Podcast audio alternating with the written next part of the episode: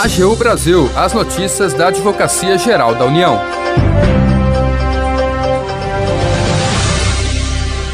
Olá, está no ar o programa AGU Brasil. Eu sou Jaqueline Santos e a partir de agora você acompanha os destaques da Advocacia Geral da União. A AGU tem um quarto cargo com maior número de inscritos no concurso nacional unificado. Na divisão por unidade da federação, Distrito Federal, Amapá e Roraima concentram o maior percentual por número de habitantes. A AGU assegura que a União não terá de pagar 190 milhões de reais da União à mineradora por criação do Parque Nacional dos Campos Gerais. Empresa alegava que deixou de explorar calcário, mas a justiça reconheceu que não cabe indenização. E hoje vamos falar sobre o concurso nacional unificado. A AGU tem o quarto cargo com o maior número de inscritos. A repórter Ingrid Suete tem as informações.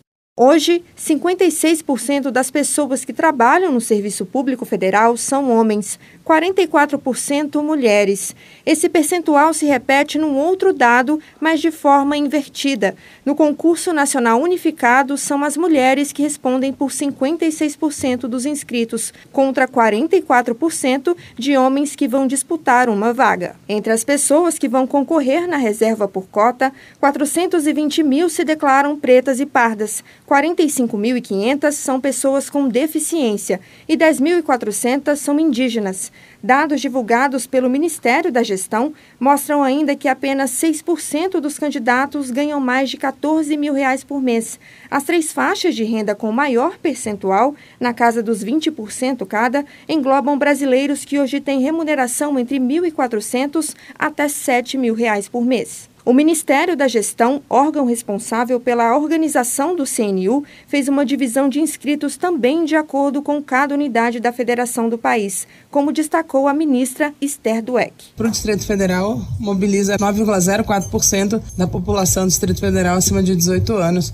Né, que realmente é algo que a maior parte das vagas é no Distrito Federal também, a gente sabia que teria que ser feito. Mas para a gente que foi interessante vocês olharem na sequência, proporcionalmente à sua população, o Amapá é o segundo estado em termos de representatividade, seguido por Roraima, pelo Acre, ali em quarto. Então, o Acre, que estava em último em termos absolutos, ele é o quarto em termos proporcionais. A Advocacia Geral da União, que vai selecionar 400 servidores por meio do concurso nacional unificado, tem o quarto cargo com maior número de inscritos. São quase 300 mil candidatos que vão disputar vagas para analista técnico-administrativo de nível superior. No ranking, só outros três cargos do CNU receberam mais inscrições. São eles técnico em indigenismo da FUNAI, de nível médio, técnico do IBGE, também de nível médio, e auditor fiscal do trabalho de nível superior. A Carla Soares é servidora da AGU há cerca de 10 anos. Ela lembra como foi o período de estudos e do momento da aprovação. Eu devo ter estudado em torno de uns seis meses, não me recordo, porque foi um dos primeiros concursos que eu prestei. E fiquei muito feliz quando eu vi meu nome na lista de classificados, né? Que até então eu via, mas era muito bem distante, assim. Então ter visto meu nome na lista de classificados, eu tive uma recompensa é, em relação aos meus estudos. Você tem alguma dica para quem está estudando agora para o CNU? A minha dica seria a disciplina. Né? A disciplina no sentido de você ter dividir os horários para estudar, para descansar, ter um momento de lazer, é, cuidar da qualidade do sono e atividade física. Para mim seria hoje a dica que eu poderia passar para vocês. Da AGU, Ingrid Suete. E vamos entender essa vitória importante da União envolvendo uma unidade de conservação no Paraná. Acompanhe. A atuação da AGU evitou que a União fosse obrigada a pagar quase 200 milhões de reais. Em 2006, foi criado o Parque Nacional dos Campos Gerais, uma área de 21 mil hectares de Mata Atlântica em Ponta Grossa, no Paraná. Oito anos depois, em 2014, uma empresa de mineração entrou na justiça, alegando que teve prejuízos com a demarcação do parque, uma vez que tinha autorização para explorar calcário naquele naquela área e pedia 192 milhões de reais de indenização, valor atribuído à jazida que supostamente iria ser explorada na área. Sem sucesso na primeira instância, a mineradora recorreu, alegando que adquiriu o direito de explorar o subsolo de boa-fé e que a atividade foi impedida pela criação da unidade de conservação. A AGU, no entanto, rebateu esses argumentos em vários pontos.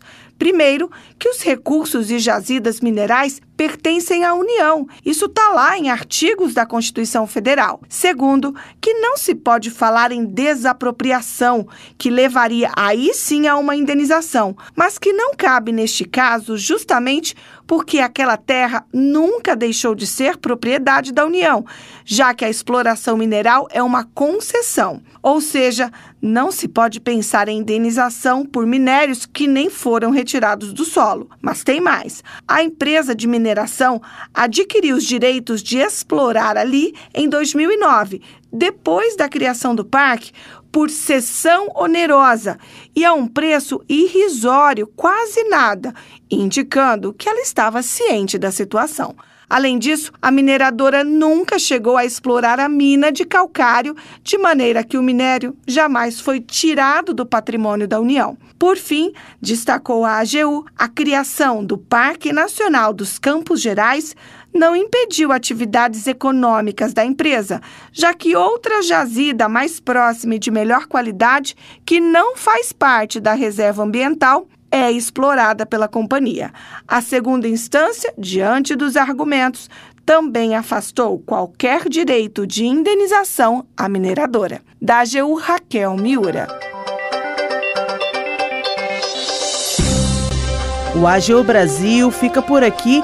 Você pode acompanhar as notícias e o trabalho da instituição no portal gov.br/agu e em nossas redes sociais. Com os trabalhos técnicos de André Menezes, o programa é produzido pela equipe da Assessoria de Comunicação da Advocacia Geral da União. Acesse também o nosso perfil no Spotify. Sugestões de pauta ou comentários podem ser enviados no e-mail pautas@agu.gov.br. E até mais!